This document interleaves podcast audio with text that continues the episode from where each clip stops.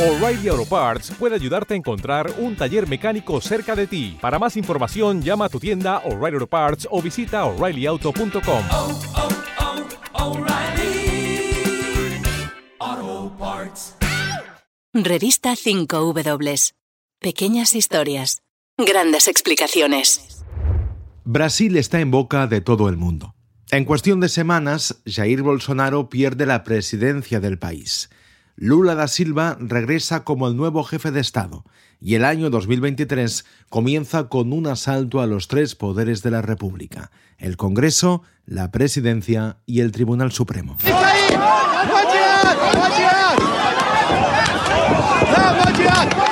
Sempre fui rotulado como antidemocrático e, ao contrário dos meus acusadores, sempre joguei dentro das quatro linhas da Constituição.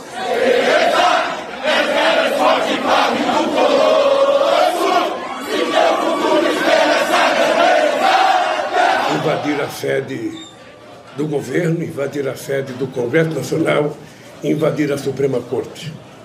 Como verdadeiras, como verdadeiros vândalos, destruindo o que encontrava pela frente.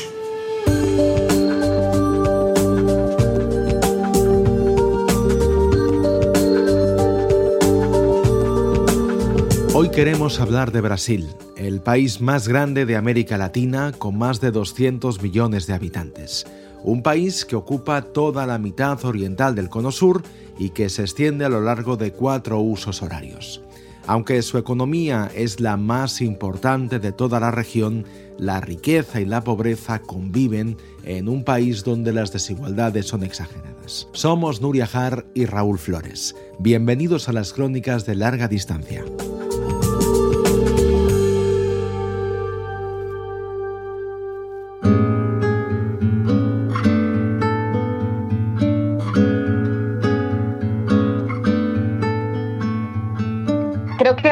Brasil es un país rico en el amplio, en el más amplio sentido de la palabra, es decir, Sola Cuña. un país donde reina la abundancia, ¿no? Tiene todo, tiene petróleo, gas, recursos naturales, minería, la Amazonía, piedras preciosas, cultura, mm, música, tradición, agua, océano, extensión terrestre, costera, lo que quieras, tiene lo que quieras. Yo lo que diría es que es un país de extremos. Soledad Domínguez. Es un país versátil, es un país de climas extremos, ¿no? En el sur tenemos nieve y en el norte tenemos y sudeste llegamos a temperaturas de 50 grados. Es un país en- intenso en su alegría, es un país intenso en sus tristezas. Yo me quedaría con lo que me dijo Gilberto Gil en una entrevista, que es que Brasil es el país de, de todo a la vez. Germán Aranda. Y eso lo vi mm, demostrado cuando yo pensaba que era un país con una diversidad muy arraigada, eh, muy progresista, donde mm, aparentemente hay una, también una diversidad racial de negros y blancos en convivencia. En el momento en que eso se rompe y, y gana la, la extrema derecha, que pueda pasar eso en un país donde hay tantísimos negros, tantísima población indígena y donde hay aparentemente una convivencia y una fluidez tal en la sociedad, es lo que demuestra que es el país de, de todo a la vez. Los periodistas Sol Acuña, Soledad Domínguez y Germán Aranda nos comentaban ahora que Brasil es un país rico, un país de extremos y el país de todo a la vez. Pero no solamente es todo esto. cuando estás ahí chocas con otra realidad, que es eh, lo que se ve en la calle, ¿no? Que hay una desigualdad que en evidencia de esa riqueza que tiene el país es todavía más, más grotesca, ¿no? Más violenta, es como muy, muy, muy chocante, ¿no? Es un país, uno de los más desiguales del mundo, donde los seis brasileños más ricos poseen la misma fortuna que 100 millones de brasileños pobres. Caminar por las ciudades de Brasil es, es, ver constantemente esa desigualdad, ver hambre, ver gente buscando la basura, mujeres, ancianos, niños, y sentir como ese choque, ¿verdad? Decir, pero ¿cómo puede ser que estos productores agropecuarios más importantes del mundo y, y que estoy viendo aquí todos los días en cada esquina una persona que abre la basura para encontrar algo que comer, ¿no? Y esos extremos también se vieron en los últimos años en la disputa electoral entre Bolsonaro, ¿no? de extrema derecha, y Lula da Silva, del Partido de los Trabajadores. Entonces me parece que es un país que a veces no deja grises. Y en este caso, de las disputas políticas, ¿no? Que han llevado a el extremo con lo que vivimos el 8 de enero en Brasilia y el asalto a los tres poderes este, del Brasil.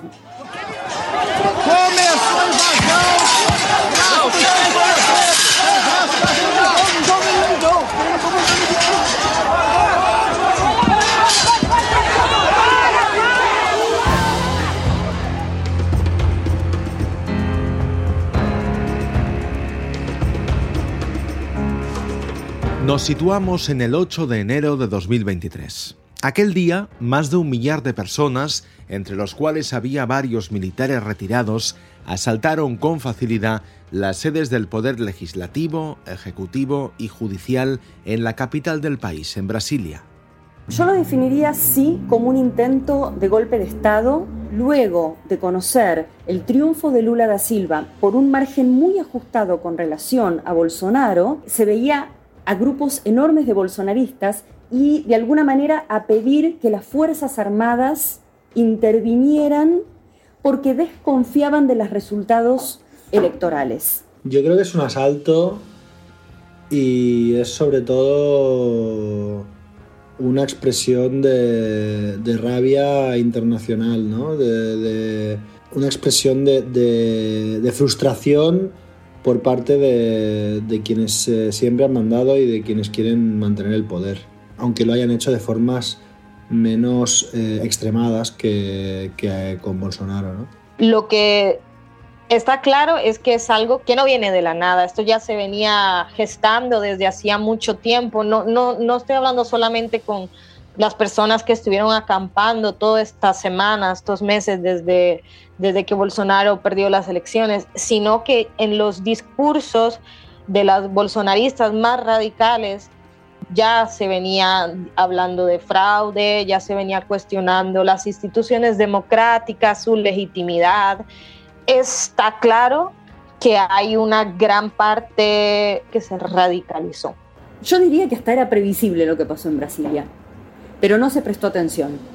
Me parece que se desestimó tanto desde el gobierno entrante como desde la Policía Federal como desde las Fuerzas Armadas, se desestimó lo que podía pasar. Pero antes de continuar, vamos a la previa de ese 8 de enero de 2023.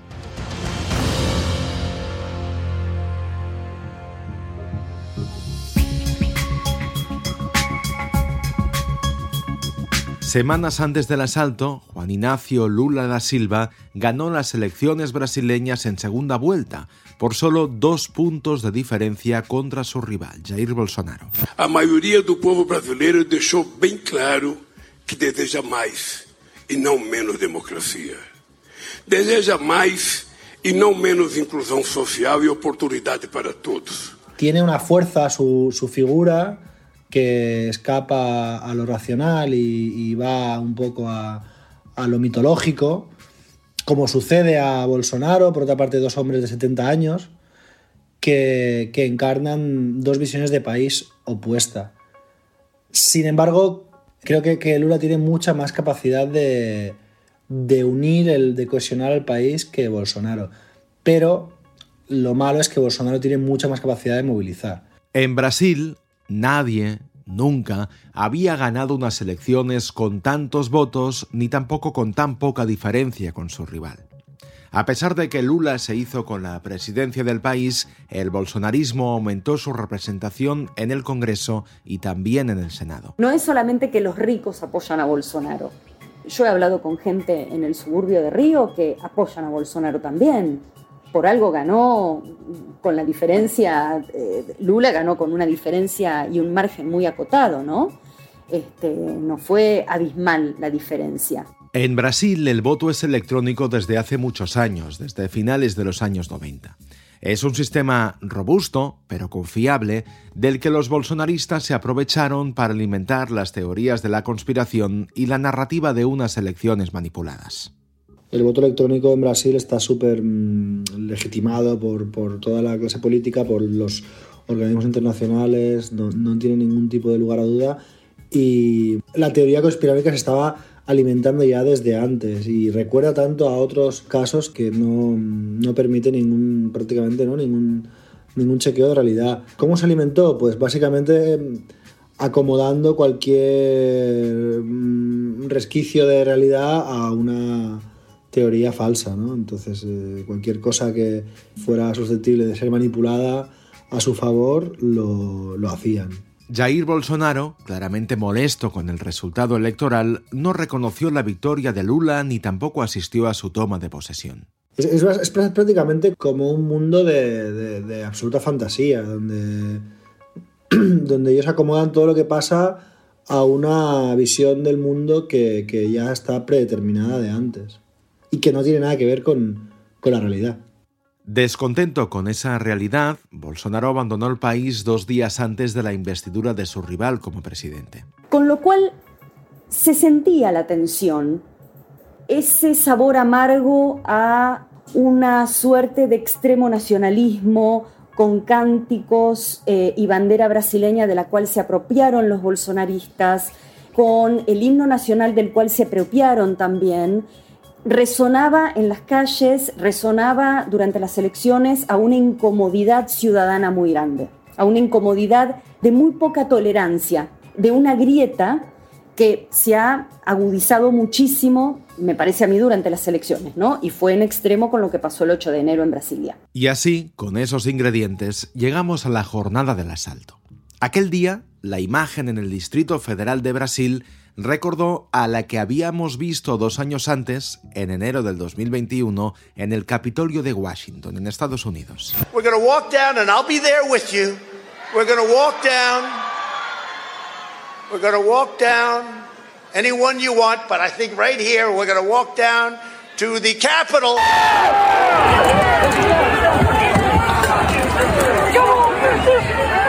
A mí me parece que fue lo de Brasil un descalabro mayor. Me parece que fue una- un ataque claro a los tres poderes por igual, ¿no? Y se veía justamente que mientras los bolsonaristas avanzaban en una supuesta manifestación pacífica, la policía de alguna manera los escoltaba. No se entendía, era un doble mensaje. Era como escoltarlos, pero a su vez era estar atentos a una demostración democrática. Eso no quedó en claro. Mucha gente llegó en autobuses a Brasilia desde distintos puntos del país. Se unían a centenares de personas que ya llevaban dos meses acampados ante el cuartel general del ejército. Protestaban por el resultado electoral y lo que ocurrió aquel día sorprendió sobre todo por la facilidad con la que consiguieron el asalto. Eso creo que hasta ahora no se explica. Es una gran incógnita. De hecho, Lula está haciendo un intento justamente de afianzar su supremacía de, de- de poder político, ¿no? Como presidente de la República. Pero también hay otra lectura que es que va a intentar establecer un pacto de convivencia con las cúpulas militares. Fue tal el descalabro y fue tan bochornoso lo que pasó el 8 de enero que de alguna manera me parece que eso reafirma, por lo menos en la opinión pública y en la comunidad internacional, el respaldo a la democracia brasileña. Claro, y ahora Brasil tendrá que depurar responsabilidades con Jair Bolsonaro, que condenó tímidamente el triple asalto. El expresidente ya no cuenta con la inmunidad parlamentaria, pero es todavía muy difícil poderlo juzgar, porque por ahora sigue en Estados Unidos, donde ha pedido un visado de turista para poder seguir en el país. Al principio sucedió lo mismo con el que fuera ministro de Justicia de Bolsonaro, con Anderson Torres. E este nosso Brasil, um país gigante pela própria natureza, já apresenta naturalmente grandes obstáculos para sua condução. Quis Deus, presidente Bolsonaro, El 1 de enero, Anderson asumió el cargo de secretario de Seguridad en la capital del país y el asalto lo pilló en Florida. Fue apartado del cargo inmediatamente y al regresar al país se entregó en el aeropuerto de Brasilia, acusado de connivencia y de omisión.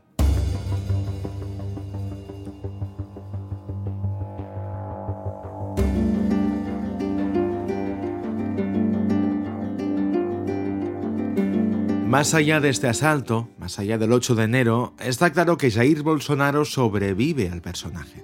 no todos los bol- bolsonaristas son eh, antidemocráticos, ¿no? El, mundo del bolsonarismo es un mundo muy amplio este, que incluye desde el liberal de manual hasta el negacionista, terraplanista, reptiliano teórico de turno, me explico.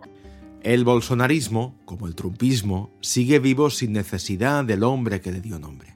Están radicalizándose en clubes de tiro, están radicalizándose en ciertas salas de las iglesias evangélicas y son totalmente negacionistas de todo lo que huela a idea progresista, llámese indigenismo, feminismo, movimientos negros, cualquier tipo de movimiento social, aborto, etcétera, ¿no?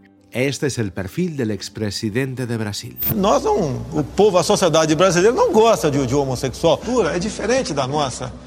Agora, nós, estamos, nós não estamos preparados ainda no Brasil. Jair Bolsonaro es un militar retirado, un político ultraconservador y de extrema derecha que ya había sido diputado en el estado de Río de Janeiro antes de asumir la presidencia del país en 2019. En aquellos años, en el resto del mundo, se sucedían los presidentes con un talante similar y Bolsonaro llegaba pocos años después de que, por ejemplo, lo hicieran Rodrigo Duterte en Filipinas y Donald Trump en Estados Unidos. Y hay mensajes como, por ejemplo, el tema de la educación sexual o el desprecio a los colectivos en defensa de los derechos humanos, que son prácticamente calcados. Si todo eso está, se está vertebrando mundialmente, yo supongo que por la incapacidad que tiene la clase media de, de prosperar y por las pocas ganas que tienen la clase, las clases altas de, de, ceder terreno. Y también a nivel emocional, ¿no? Más el hombre eh, heterosexual, blanco, poderoso, ¿no? Porque estamos también frente a una crisis de representatividad, de alguna manera eh, política, que no echa mano a figuras más jóvenes, ¿no? Son todos hombres eh, blancos este, y mayores de 70 años, ¿no? Este, que es un poco lo que pasa en toda América Latina, no, no solo en Brasil, ¿no es cierto? Los cuatro años de mandato de Bolsonaro han estado marcados por el negacionismo en plena pandemia, la desprotección de la selva amazónica y su devoción por las armas.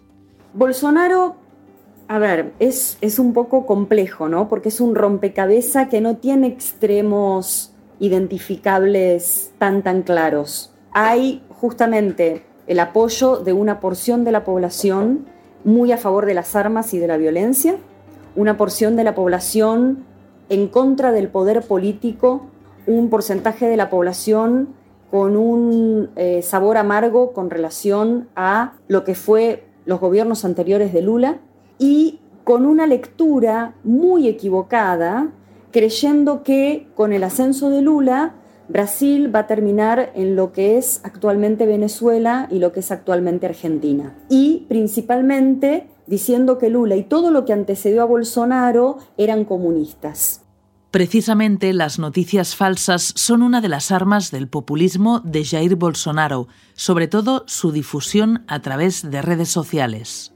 Y han trabajado en un tejido muy fino de un discurso anticomunista y de miedo ¿no? a que Brasil se hundiera como se hundió Venezuela.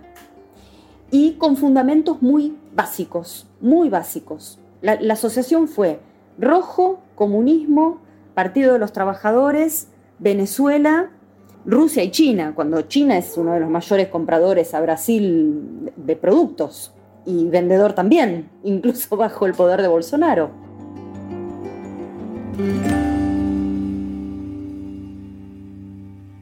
Hablamos ahora aquí en el podcast de 5W con un periodista investigador brasileño afincado en Barcelona y que justamente se está doctorando en la Universidad de Barcelona con una tesis sobre las fake news.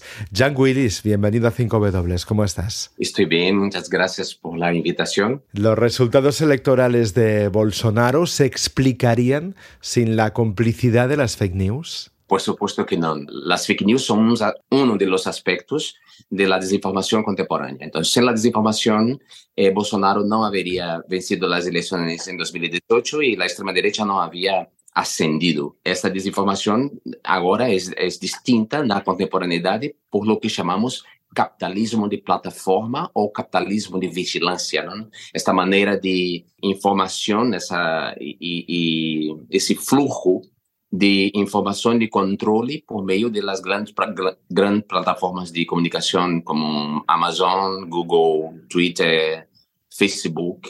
O sea, eh, la, manera como, como el algoritmo de estas plataformas operan contribuyen bastante para la desinformación, para la mentira, para aprisionar a la gente en burbujas y, por tanto, impactar así en los procesos eh, electorales y decisorios en distintos países, no solamente en Brasil. Mm.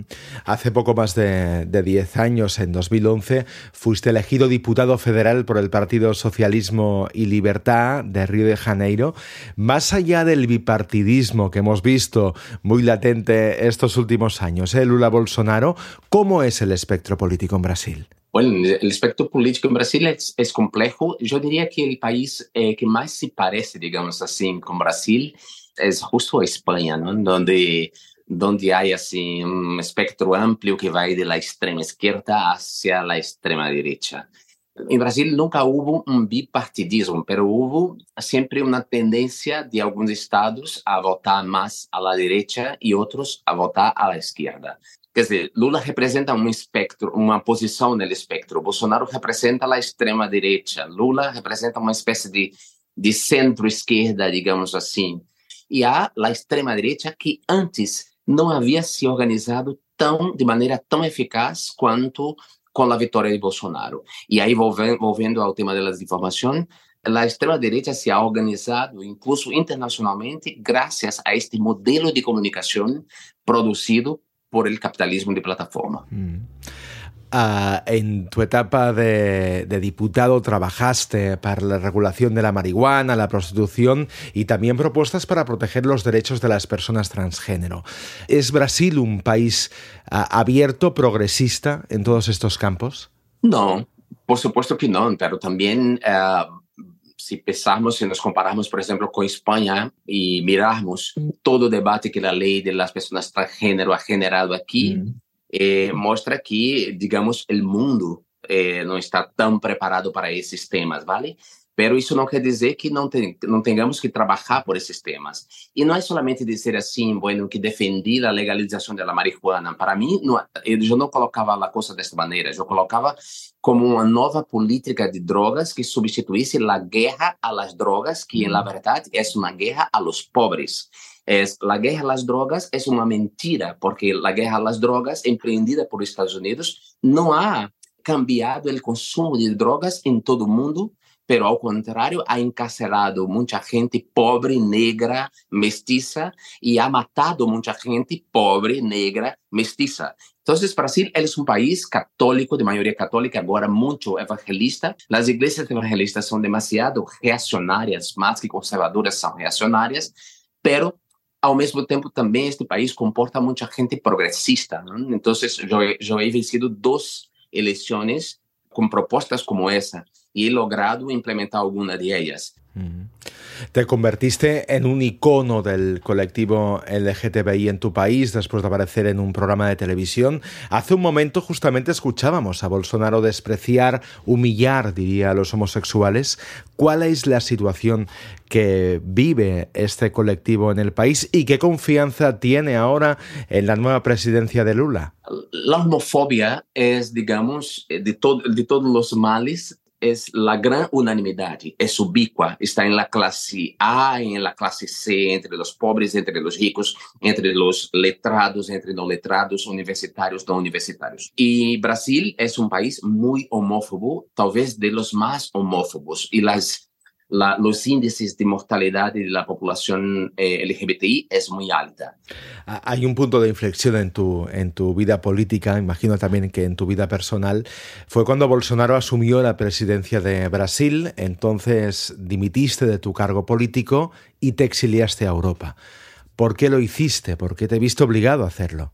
Bueno, por la violencia. Eh, nadie nadie está no exílio porque quer, não? Porque porque deseja, porque ha, ha elegido estar no exílio. Bueno, as ameaças começam em 2014 e a violência mais dura, as ameaças de morte, la tenta... eu escapei de uma tentativa de linchamento, ou seja, esta violência mais dura, ela ela começa a crescer em 2016 e eu resisto por dois anos bajo esta violencia que todavía no era reconocida por el Estado y yo no era protegido por las instituciones, ¿vale? Entonces ahí operaba también la homofobia social y la homofobia institucional. Por causa de esa violencia, yo fui obligado al exilio para seguir una vida intelectual, una vida política.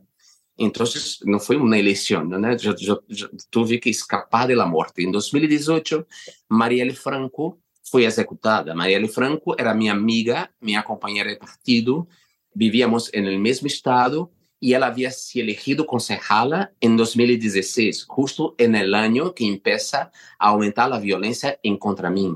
Entonces, esta chica, que era una persona maravillosa, fue ejecutada en un plan criado por la extrema derecha y ejecutado por sicarios. O sea, a la violencia, esta violencia había llegado muy cerca de mí y tal vez ella haya sido elegida justo porque no tenía la visibilidad que yo tenía, eh, la visibilidad nacional. O sea, para los asesinos, creían ellos que era más fácil matar a Marielle do que matar a mí.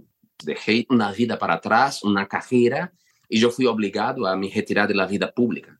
Y, Jan, eh, esa violencia, esa amenaza, ¿se va con Bolsonaro? Bueno, no se va con Bolsonaro, pero él pierde mucha fuerza eh, cuando eh, la extrema derecha sale estirada del poder central. O sea, no es que esta violencia se va, porque Brasil es un país, bueno, es un poco como aquí, ¿no? En tese, vosotros venceram o franquismo, ou o franquismo foi derrotado, pero o franquismo segue aqui como uma espécie de fantasma rondando a democracia espanhola. Isso eh, se passa em Brasil, vivemos 24 anos de ditadura militar. Então, esses fantasmas sim também nos rondam. Então, não é que Brasil se quedará um país, um paraíso, tras la derrota de Bolsonaro, pero cuando derrotamos a tipos como Bolsonaro, cuando sacamos esos, esos, esos tipos del poder central, ampliamos el espacio de la democracia y de la ciudadanía. Pues celebramos, Jean, que la situación haya mejorado y te deseamos mucha suerte en, en el futuro. Muchísimas gracias por atendernos hoy al podcast de Revista 5W. Un abrazo. Un abrazo.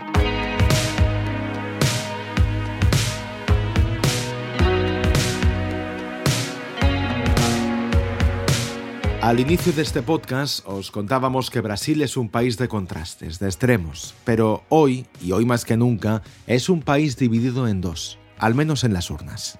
Una división que no es de ahora, sino que viene de lejos. Para mí es un proceso que empieza en 2013 con las protestas de junio contra Dilma Rousseff. Ahí se empieza a ver que la derecha generalmente apolítica se empieza, se empieza también a, a politizar. Y de hecho la derecha tiene, eh, no sé si en estos momentos, pero en 2016 tenía una capacidad de movilización mucho más fuerte que la izquierda, por lo menos en, en entornos urbanos en Brasil. Hay que vincular mucho la, la Bolsonaro a la decepción con el, con el Partido de los Trabajadores. En 2015, el Partido de los Trabajadores sufrió un gran revés. A finales de aquel año comenzó un impeachment que meses más tarde apartaría a Dilma Rousseff de la presidencia del país lo, que sucedió este, con el impeachment de Dilma Rousseff fue desarticular al Partido de los Trabajadores en el gobierno. Y eso de alguna manera le jugó en contra, ¿no? Y parte del poder eh, legislativo, justamente, la cuestionó y la sacó del poder. Eh, fue claramente una, una decisión política para sacarla del poder y a partir de ahí la carrera de la derecha comenzó a tomar una velocidad inusitada. Aquellos años fueron duros para el Partido de los Trabajadores. Dilma Rousseff y Lula da Silva fueron acusados de desviar recursos de la petrolera Petrobras y otras empresas estatales para financiar de forma ilegal su partido. Lula incluso se pasó 580 días en la cárcel y luego fue absuelto. Ahí la grieta comenzó a acentuarse muchísimo más, ¿no? Que en definitiva fue previo a las elecciones de 2018. ¿Qué sucedió? Lula en la cárcel no está habilitado para participar en las elecciones presidenciales, con lo cual él nombra a un seguidor que no tuvo la fuerza política suficiente para ganarle a un discurso antipolítico, antiderechos ¿no? y anti Partido de los Trabajadores, que en ese momento venía de la mano de Bolsonaro.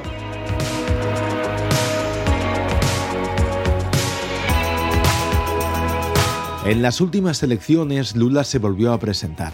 Ganó y protagonizó una investidura cargada de simbolismo. Le acompañaban personas muy diversas, tan diversas como el mismo Brasil. Reforzó de alguna manera el modelo de lo que él viene a implementar. Una mujer negra, cartonera, un niño, ¿no es cierto?, de la periferia de San Pablo, un líder indígena, una persona eh, con discapacidad, un influencer con discapacidad, de alguna manera el mundo, los principios del Partido de los Trabajadores y las figuras emblemáticas que viene defendiendo durante la campaña estaban ahí. Y se reforzó ese modelo de país.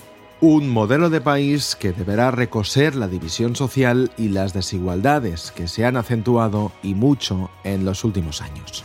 Casi que parece que los desarrollos urbanos en Brasil acentúan esa desigualdad. Por ejemplo, en Río de Janeiro las favelas están dentro de la ciudad, convives con ellas, vives con ellas, tienes que aprender a evitarlas y es hay una convivencia de barrio rico eh, con un barrio pobre, una favela justo al lado, ¿verdad? Ves bloques eh, lujosos con, que tienen vista a la favela, ¿verdad? Es muy difícil escapar de esa desigualdad, o sea, de encontrar un punto intermedio no existe porque la misma configuración social y la configuración urbana, digamos entre comillas, le dice a cada uno dónde pertenecen. Consciente de estas dificultades, cada vez más profundas, Lula da Silva se emocionó en su primer discurso como presidente, al mencionar las familias que rebuscan comida en la basura.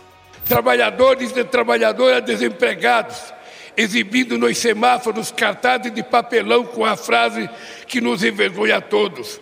Por favor, me ajuda.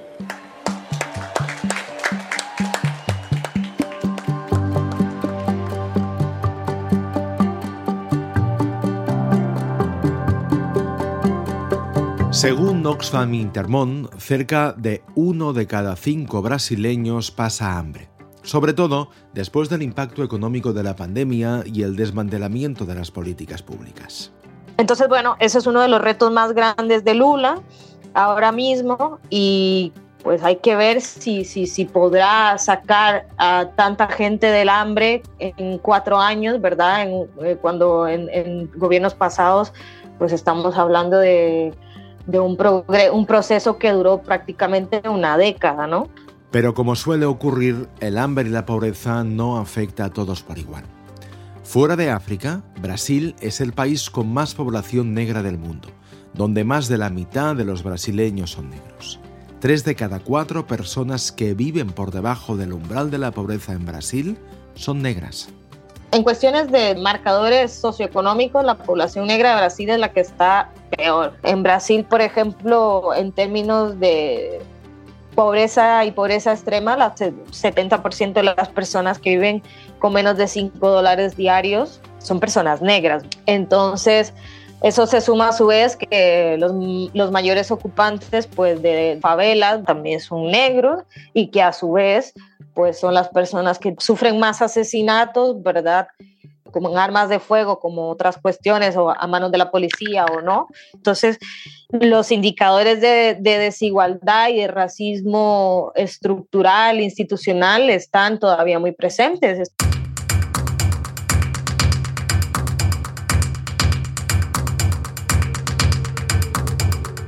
Brasil es también uno de los países más violentos del continente. Algunos informes calculan que la posesión de armas por parte de particulares se ha disparado casi un 250% durante el gobierno de Bolsonaro. Y que, y que bueno, que esto va a ser un, una cuestión que va a ser de larga data porque la, la vida de un arma es, puede ser de hasta 50 años, ¿no? Y entonces Lula quiere frenar esto para que no acaben en, manos del crimen organizado y evidentemente pues aumenten la letalidad y la inseguridad y que, ya tiene Brasil, ¿no? Y la violencia. Es un proyecto cultural basado en, en el sálvese quien pueda y en la ley del más fuerte y en una constante exaltación de lo privado como, como la única forma de, sobrevivir, ¿no? Como proyectos de vida muy eh, bunkerizados, eh, donde lo privado prevalece y donde la comunicación con el exterior y el miedo a la calle es lo que, lo que delimita. E, es ese modelo de vida norteamericano en el cual la seguridad se vuelve una paranoia y es mi seguridad por encima de, de la vida o de, o de la convivencia.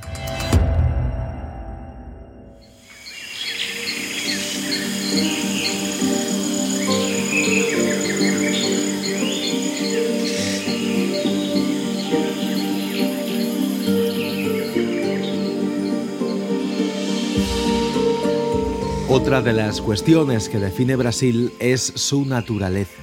En el interior del país se extiende la selva amazónica. De hecho, Brasil es uno de los países con más biodiversidad de todo el planeta. En un momento en el que está en centro el tema de, del, medio ambiente, sin duda Lula va, a tener que frenar. Va a tener que frenar. El tema va a ser el tamaño del, frenazo y cómo lidiar con, con los agronegocios, porque tampoco hay que olvidar que, que Lula eh, va, va, a depender en el Congreso de poderes bastante conservadores y seguramente vaya a depender de votos en los cuales el lobby agrícola tenga un peso. Pero Brasil es un país que, que es uno de los principales exportadores de carne del mundo, es uno de los principales exportadores de café del mundo, es uno de los principales exportadores de azúcar del mundo, eh, de soja, y, entonces la, la, agricultura tiene un, un, valor importante. Y luego también tiene importantes minas dentro del Amazonas, algunas legales y algunas ilegales. A nivel internacional, Brasil forma parte del grupo de países que tienen territorio extenso, muchos recursos naturales y también mucha población. Son los BRICS, o sea, Brasil, Rusia, India, China y Sudáfrica. Este es un ejemplo de la cooperación entre economías emergentes, aunque en el caso de Brasil la historia va mucho más allá. Bueno, Brasil es un país que, que no tiene prácticamente problemas diplomáticos con, con, nadie y eso comercialmente les favorece mucho. Eh, con Lula va a ir incluso mejor, porque Lula es un líder muy, no solo muy carismático, muy pragmático en las relaciones internacionales. Uno de los últimos ejemplos de este pragmatismo es la moneda común entre Brasil y Argentina, una alianza para relanzar sus relaciones sin perder ni el real ni tampoco el peso. Y ahora lo último que, hemos sabido es esa idea de, la moneda común entre Brasil y, Argentina. ¿no? Sin duda Lula va a ser un, una persona que como mínimo mueva cosas para que la gente mire hacia Brasil y para que mire hacia Brasil no como hasta ahora, sino con, una curiosidad. Hay una política social innovadora. Si tiene dinero para hacerlo, va a ser un, dirigente que, atraiga la atención internacional, sin duda, y eso va a ser bueno para su economía, yo creo. El primer presidente sudamericano que fue a saludar, se tomó un avión y fue a saludar a Lula, fue Alberto Fernández, argentino. ¿Mm? ¿Qué pasa? Argentina eh, tiene una gran dependencia económica de Brasil, ¿no? Brasil es un gigante industrial en la región, junto con México. ¿Mm? Entonces, este, hablando específicamente del cono sur de Sudamérica, eh, Brasil es el líder absoluto.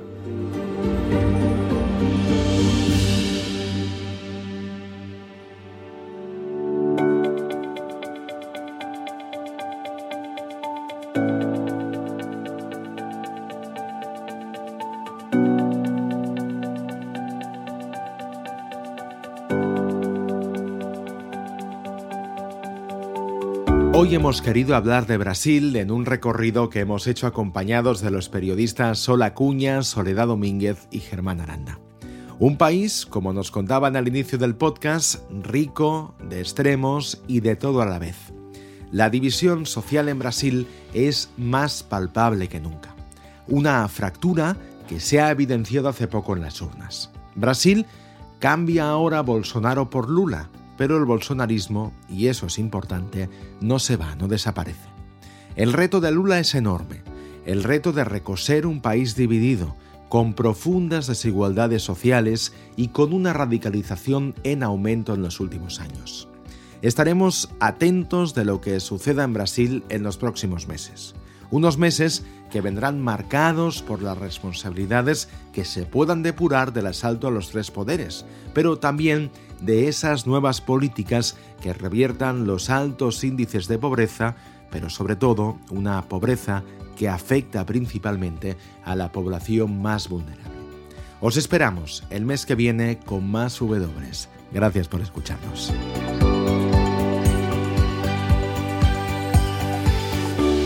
¿Se puede contar el mundo con las 5 W?